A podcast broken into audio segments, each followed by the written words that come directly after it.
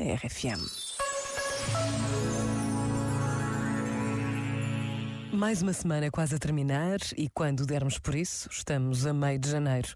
É bem verdade que o tempo voa e na sede da Jornada Mundial da Juventude em Lisboa e por todo Portugal, cada vez mais jovens se empenham em preparar este encontro único aberto a todos.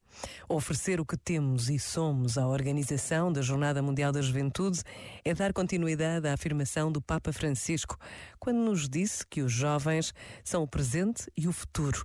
E basta esta pausa de um minuto para nos interrogarmos sobre o que poderemos fazer para ajudar. Pensa nisto e boa noite.